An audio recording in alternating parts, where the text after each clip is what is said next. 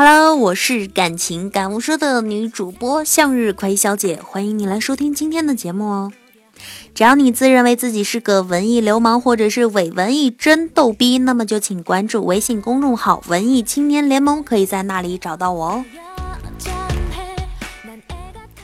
这两天频繁的在微信上面看到这样一篇文章，我觉得内容还是很好的。它是一个问句，他说：“如果女性不结婚会怎么样？”越来越多的剩女，或者说越来越多的女性或者男性，抱着这种不结婚的态度在生活着。到底女性不结婚又会怎么样呢？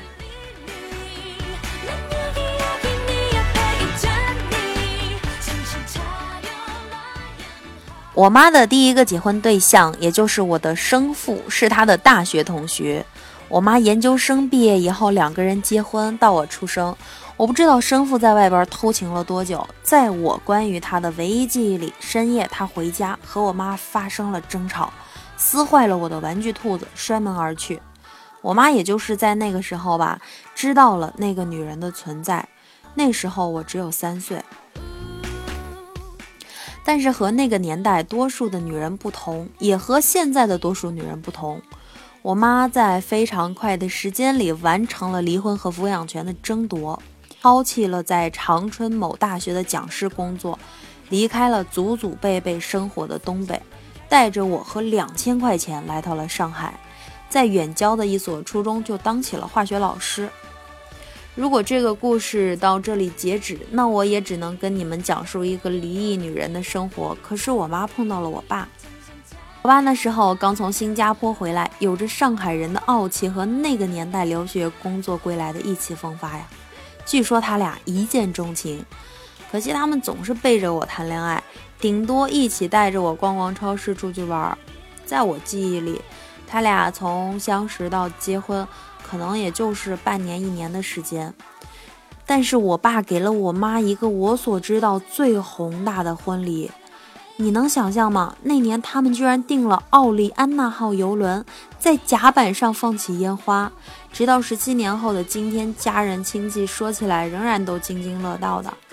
我妈也曾经打趣到，我爸求婚的时候说：“我没啥钱，银行卡里就两万，准备全拿来给你办婚礼。”我妈就说：“哦，好呀。”婚礼之后，我爸银行卡上只剩下两块钱了。学校给了校办厂里的房间、公厕和公共厨房。我爸在墙上糊上纸，用头半年在上海的工资就给家里买了大金空调和西门子达路子母机。那个时候大概是，嗯，一九九九年吧。之后我爸说要去天津上班，我妈说：“哦，好呀，你去吧。”结果在我儿时的记忆里，我爸就和我妈总是聚少离多。他在外地上了七八年的班，从天津到深圳，每年可能就回来过个年，待十来天。初三那年，他回上海待了一年之后，就去了舟山。高三那年又重回上海，待到现在。尽管如此，我父母仍然是所有人眼里的模范夫妻。只要我爸在，所有的家务都归他。最近的四年里，我妈没有洗过一天碗。只要我爸在家，风雨无阻的去车站接送他，每天晚上吃完饭打热水给我妈泡脚，然后他去洗碗，好了再来给我妈擦脚。哎呀，我天哪！想想我觉得我真是没见过这么好的男人。我爸买双三百块钱的鞋都要心疼半天，但是给我妈买衣服从来都不会低于五百块钱，几千块的真丝睡衣买起来眼睛都不带眨一下的。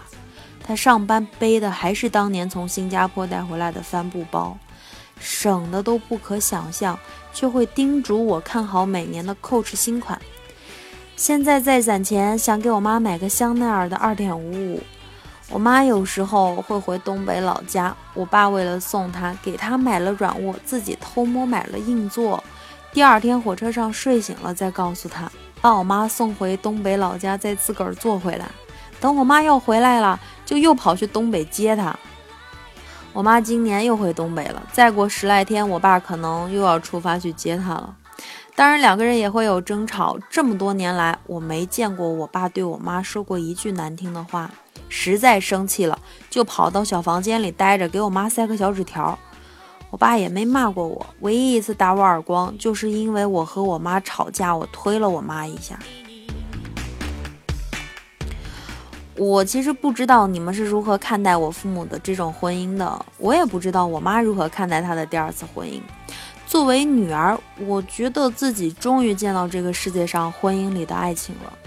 两个人在相互扶持、相互包容、相互陪伴的过程里，没有被琐事消磨，也没有随时间流逝十几年一日的相处模式啊。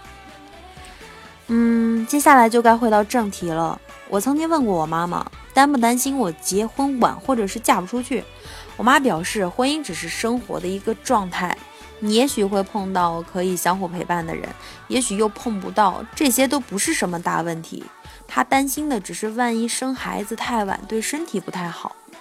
所以，对于女人不结婚这个问题啊，真的不知道该怎么回答。你的命运如何，只和你这个人有关系，你的婚姻状态也是由你自己决定的。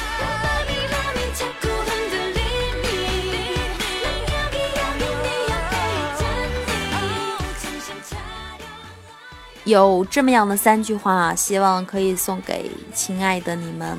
日子过得惨淡啊，不是因为你没有结婚，而是你这种高不成低不就的心态。作者的妈妈是八九年正经的省重点大学硕士，却是个二婚带着孩子的外地人。而他的父亲呢，是出国回来的上海人，九九年啊，月入上万了，但是又比他妈小三岁，也是个疯疯癫癫的大专学历。两个人都有高不成低不就的理由，却仍然幸福快乐的生活到现在。所以，如果是因为个人挑剔的性格没有结婚，反而是好的。就算结婚了，这种高不成低不就的心态也不会过得特别好。嗯，第二句想对亲爱的你们说的话是：如果在婚姻当中你过得不幸福，那么就可能是你遇到了那个不适合你的人。但是呢，你却没有反抗的决心。比如作者的生父出生官宦之家，他的妈妈却出身贫寒，念大学前没有吃过白米饭。然而呢，他的妈妈在面对婚姻的失败的时候，仍然能有壮士割腕的心，毅然决然地带着作者就去了上海。一击即中的人实在是太少了，生命中会有很多不如意和失败。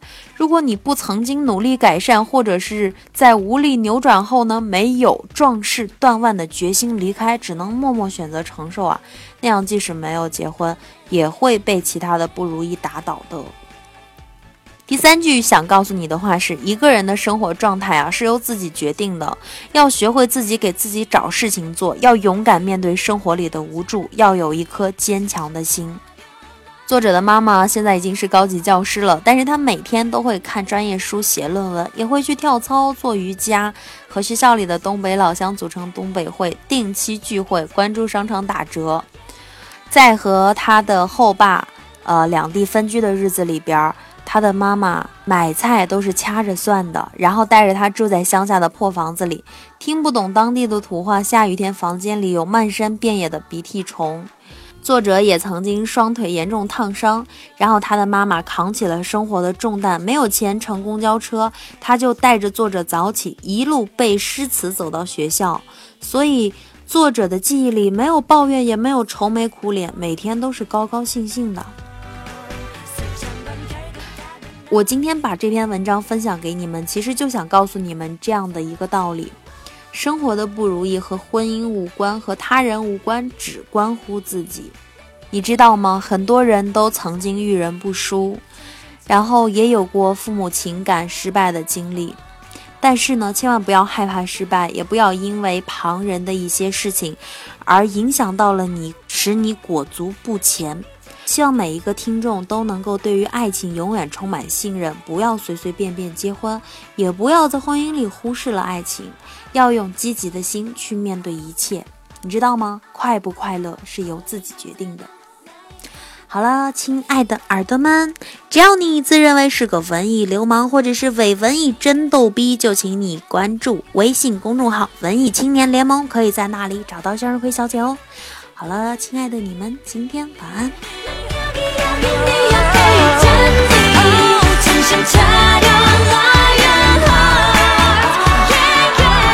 내